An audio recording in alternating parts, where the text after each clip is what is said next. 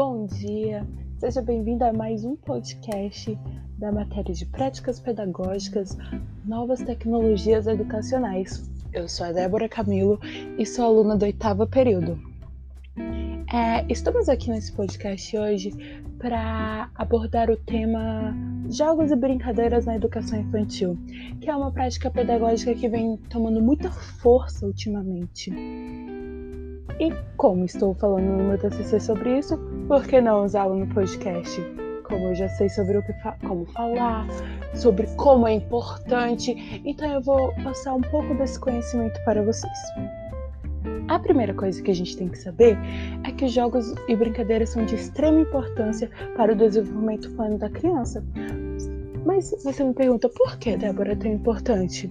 Porque eles ajudam na autonomia e no desenvolvimento motor e também auxiliam na socialização e na vivência em sociedade.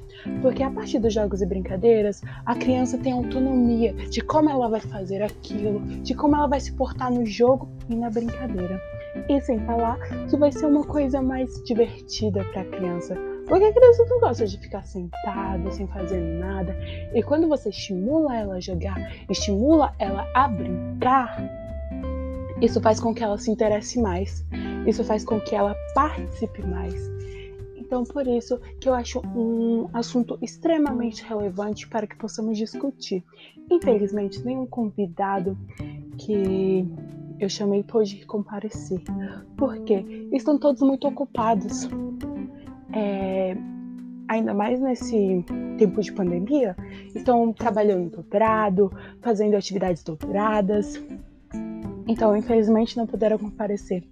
Mas bom que eu toquei no assunto da pandemia. É, nessa pandemia, muitas crianças ficaram em casa, né, com os pais, por causa do isolamento social. Então, eu estava pesquisando e vi que uma saída dos pais para que as crianças não ficassem tão agitadas é, foram jogos e brincadeiras. Foi colocar as crianças para fazerem atividades físicas, nem fora não, né? Porque não pode.